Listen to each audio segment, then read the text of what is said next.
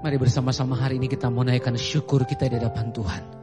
Karena kebaikan Tuhan yang terus menyertai setiap kehidupan kita. Mari buka kedua tanganmu sama-sama. Ku bersyukur, ku bersyukur atas kebaikanmu Yesus ku bersyukur ku bersyukur atas kasih setiamu. Lagi sama-sama ku bersyukur. Ku bersyukur Ku bersyukur atas kebaikanmu Yesus. Ku bersyukur ku bersyukur atas kasih setiamu. Kami bersyukur ku bersyukur ku bersyukur atas kebaikanmu Yesus Ku bersyukur Ku bersyukur Atas kasih setiamu. Atas kasih setiamu atas kasih setiamu. Mari pagi ini naikkan ucapan syukur di hadapan Tuhan. Datang sembah dia, kami bersyukur. Terima kasih buat segala kebaikanmu kami naikkan syukur kami Tuhan. Oh, sebab Engkau baik, kasih dan setiamu selalu nyata dalam hidup kami. Kami bersyukur Terima kasih, terima kasih untuk setiap anugerahmu, untuk pertolonganmu, untuk penyertaanmu. Terima kasih, terima kasih Tuhan. Kami bersyukur sebab engkau setia. Kasihmu nyata dalam hidup kami. Oh kami datang menyembahmu. Kami naikkan syukur kami. Penyertaanmu sempurna. Anugerahmu nyata. Engkau Allah yang setia Engkau Allah yang mengasihi kami. Kami bersyukur. Terima kasih. Kau setia. Tak pernah meninggalkan kami. Sebab itu kami nyatakan hari ini. Dengan syukur di hadapanmu. Terima kasih. Yesus. Yesus Terima kasih. Hanya anugerahmu Buat hidupku sekarang. Ku kan memujimu Selamanya. Terima kasih Panggil dia katakan Yesus Yesus Terima kasih. Hanya anugerahmu Buat hidupku sekarang. Ku kan memujimu Selamanya. Mari Bapak Ibu sendiri katakan angkat suaramu. Terima kasih Ucapkan syukur. Yesus Yesus Terima kasih. Hanya anugerahmu Buat hidupku sekarang. Ku kan memujimu Selamanya Mari Bapak Ibu angkat suaramu katakan Terima kasih. Kami panggil namamu Yesus. Yesus Terima kasih. Hanya anugerahmu Buat hidupku sekarang. Ku kan memujimu Selamanya Mari angkat kedua tanganmu nyatakan Thank you Jesus Jesus, Jesus, thank you, Jesus. It's only by your grace that I could live today. Forever I will praise your name. Thank you, Jesus. Jesus, Jesus, thank you, Jesus. It's only by your grace that I could live today. Forever I will praise your name. Thank you, Jesus. Jesus, Jesus, thank you, Jesus. It's only by your grace that I could live today. Forever I will praise your name. Forever I will praise your name.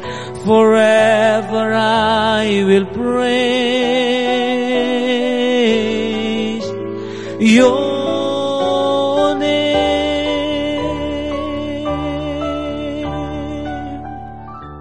bersyukur untuk segala kebaikan Tuhan. Kami berterima kasih untuk penyertaan Tuhan. Untuk kehidupan yang baru yang Tuhan percayakan hari ini. Dan aku percaya biar naik syukur, ucapan syukur dari hati kami.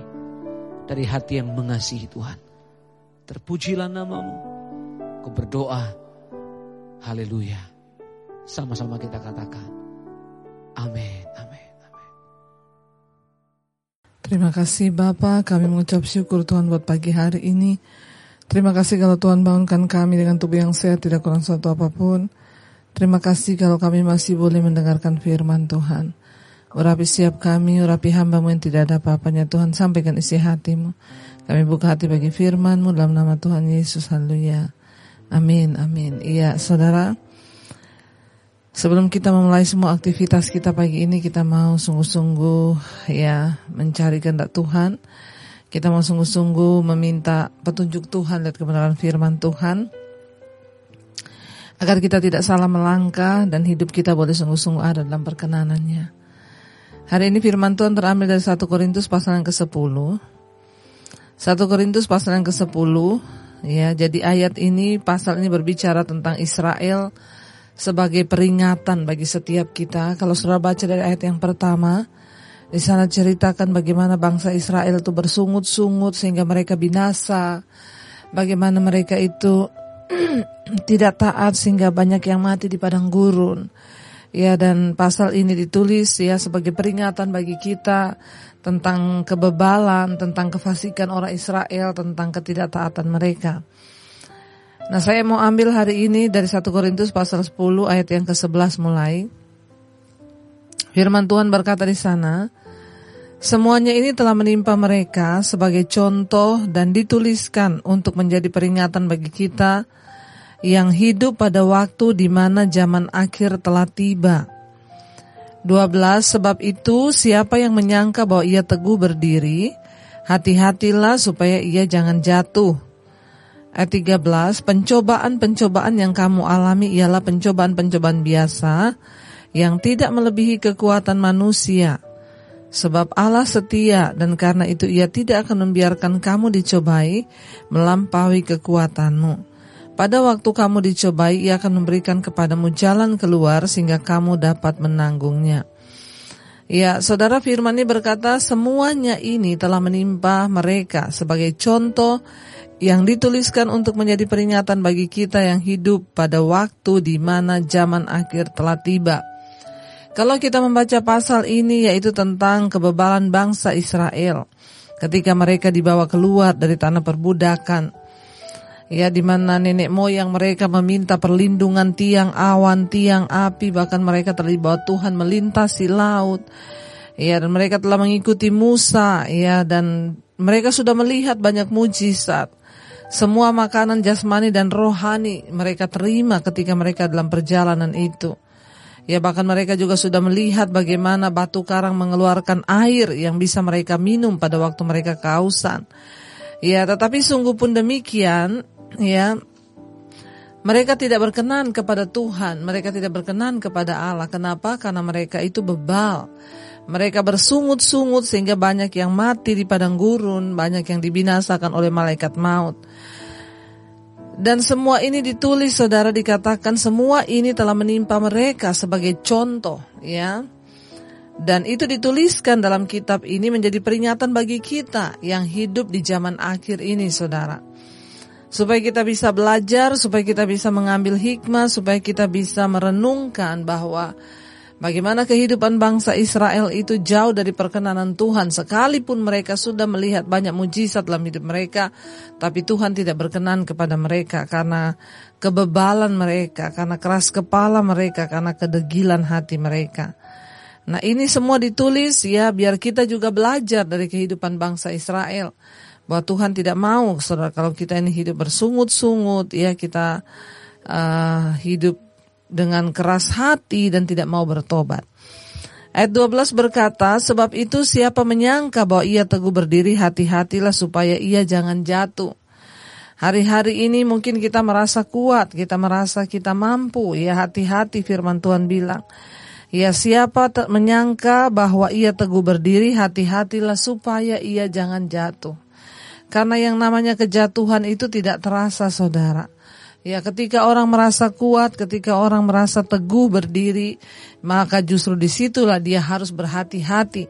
Tetapi ketika kita menjadi orang yang terus merasa kurang, ketika kita merasa menjadi orang yang mau terus dibina, kita merasa mau terus menjadi orang yang ya dibimbing oleh Tuhan, ya maka itu tanda bahwa kita ini ya sungguh-sungguh mengandalkan Tuhan. Tetapi orang yang merasa teguh berdiri hari-hari ini hati-hati ya supaya kamu jangan jatuh kata firman Tuhan. Lalu ayat yang ke-13 ini adalah ayat hafalan dan ayat favorit setiap kita saudara.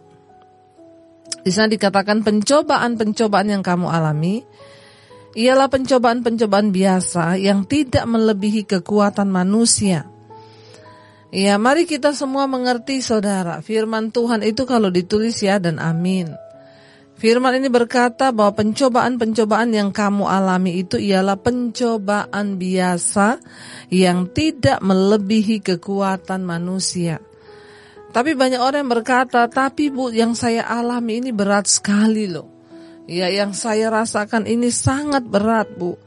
Ya ini bukan pencobaan biasa lagi bu, saya kehilangan suami, ada yang bilang itu, saya kehilangan pekerjaan, Ya, tetapi saudara Alkitab berkata pencobaan yang kamu alami itu pencobaan biasa yang tidak melebihi kekuatan manusia. Artinya apa? Semua pencobaan yang kita alami itu pasti bisa kita lewati. Pasti bisa kita pikul, pasti bisa kita ya uh, apa ya? Pasti bisa kita jalani apalagi kalau kita bersama dengan Tuhan. Kita yakin dan percaya bahwa Allah itu dikatakan sebab Allah setia. Dan karena itu ia tidak akan membiarkan kamu dicobai melampaui kekuatanmu. Mari kita percaya bahwa Tuhan itu Tuhan yang setia. Mari kita imani bahwa kita tidak mungkin dicobai melampaui batas kekuatan kita saudara. Karena Allah itu setia dan adil. Kesetiaan Tuhan itu lebih dari segala-galanya.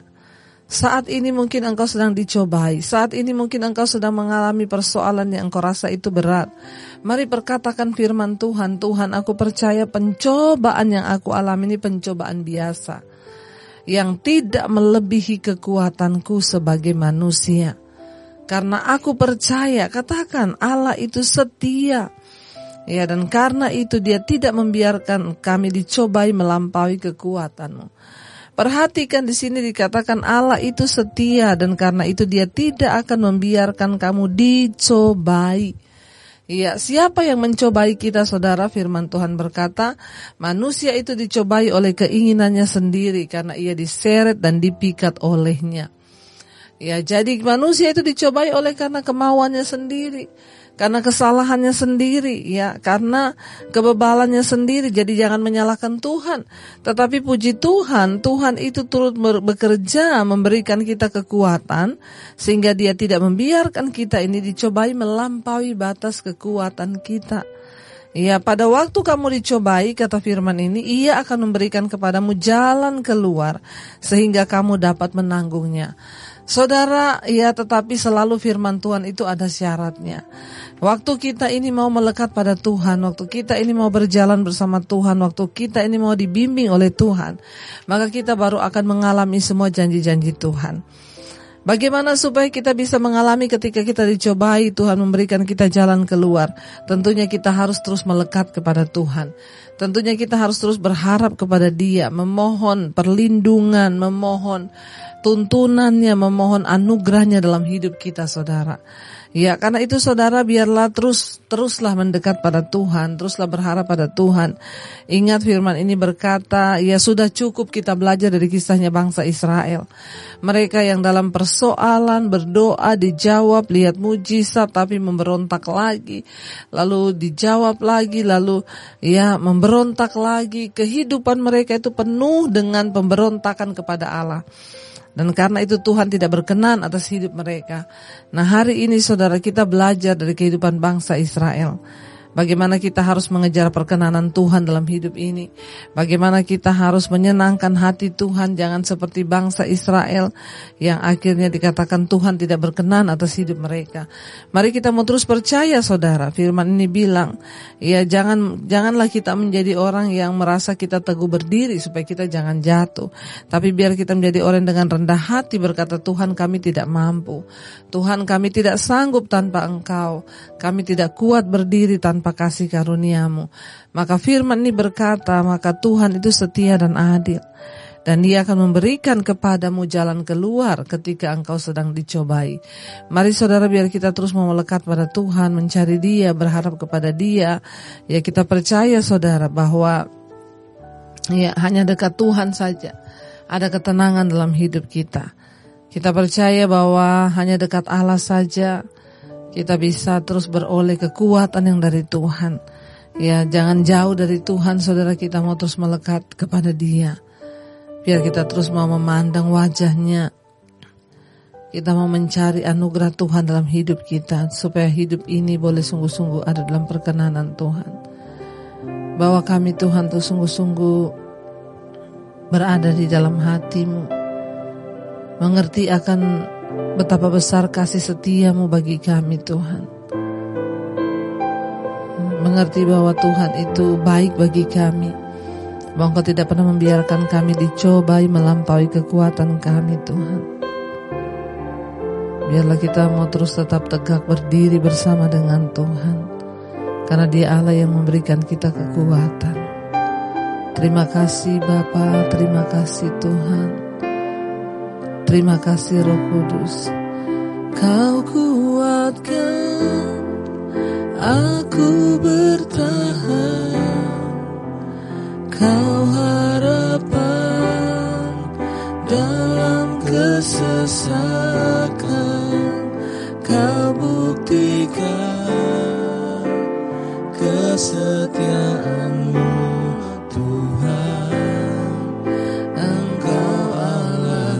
Lebih lagi katakan Kau kuatkan Kau kuatkan Aku bertahan Kau harapan Dalam kesesatan Kau buktikan Tuhan Amin kesetiaanmu dalam hidup kami. Amin.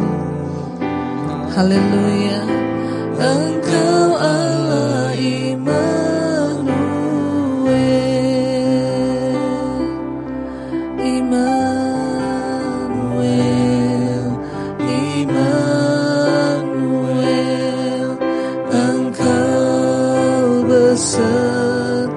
Katakan Immanuel, Immanuel. Immanuel,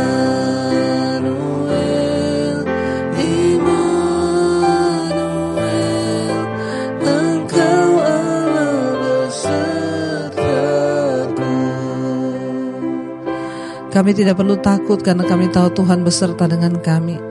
Engkau tidak membiarkan kami dicobai melampaui batas kekuatan kami. Engkau memberikan kami jalan keluar tepat pada waktunya. Ajar kami mengambil bagian kami, duduk di kaki Tuhan, berserah, percaya bahwa Engkau turut bekerja dalam segala sesuatu, mendatangkan kebaikan di hidup kami Bapa. Terima kasih Tuhan buat segala anugerahmu atas hidup kami. Terima kasih Tuhan buat segala kebaikan dan kebaikan Tuhan dalam hidup kami. Kami bersyukur Bapa bahkan buat hari ini. Kami bersyukur hari yang Tuhan jadikan Engkau bangunkan kami dengan tubuh yang sehat Untuk kami boleh melakukan segala aktivitas pagi hari ini Bapak Tuhan sertai mereka yang bekerja di rumah, di luar rumah, di luar kota Tuhan pegang kendali Apa yang kami lakukan Tuhan buat itu berhasil dalam nama Tuhan Yesus Berkati mereka yang berulang tahun Tuhan. Sertai Tuhan Agar mereka boleh sungguh-sungguh Semakin bertambah usia jasmani Bertambah pula kedewasaan rohani mereka dalam engkau. Kekayaan di tangan kiri ke, ke kemuliaan umur panjang di tangan kanan. Terima kasih Bapa. Bahkan yang sakit hari-hari ini Engkau sembuhkan Yang beruan berat Engkau berikan kelegaan Penyertaan Tuhan sempurna atas hidup kami Atas anak-anak kami Rumah tangga kami Tuhan Kami percaya Tuhan Tidak ada yang sia-sia ketika kami mengikut Engkau. Engkaulah sumber segala sesuatu di hidup kami. Berkati Bapak Presiden Jokowi Wakilnya dan seluruh jajaran kabinet yang ada. Berkati Indonesia. Kami percaya berkat Tuhan tercurah bagi Indonesia pagi hari ini. Kami tahu apa pun persoalan kami Tuhan sanggup menjadi jawaban. Mari kita berdoa Bapak kami saudara. Bapa kami yang ada dalam sorga, dikuduskanlah namamu, datanglah kerajaanmu, jadilah kehendakmu di bumi seperti di sorga. Berikanlah kami pada hari ini makanan kami yang secukupnya, dan ampuni kami akan kesalahan kami, seperti kami juga mengampuni orang bersalah pada kami. Jangan membawa kami dalam pencobaan, tapi lepaskan kami daripada yang jahat. Karena engkau yang punya kerajaan dan kuasa dan kemuliaan sampai selama-lamanya. Mari buka hati dan tanganmu terimalah kiranya berkat dari Allah Bapa. Cinta kasih Tuhan Yesus Kristus penyertaan Allah Roh Kudus menyertai hidupmu. Mulai dari pagi ini sampai kali yang kedua Tuhan Yesus datang menjemput kita. Namamu tercatat dalam kitab kehidupan. Dalam nama Tuhan Yesus yang percaya diberkati katakan bersama. Amin, amin. Tuhan Yesus memberkati, shalom dan selamat pagi.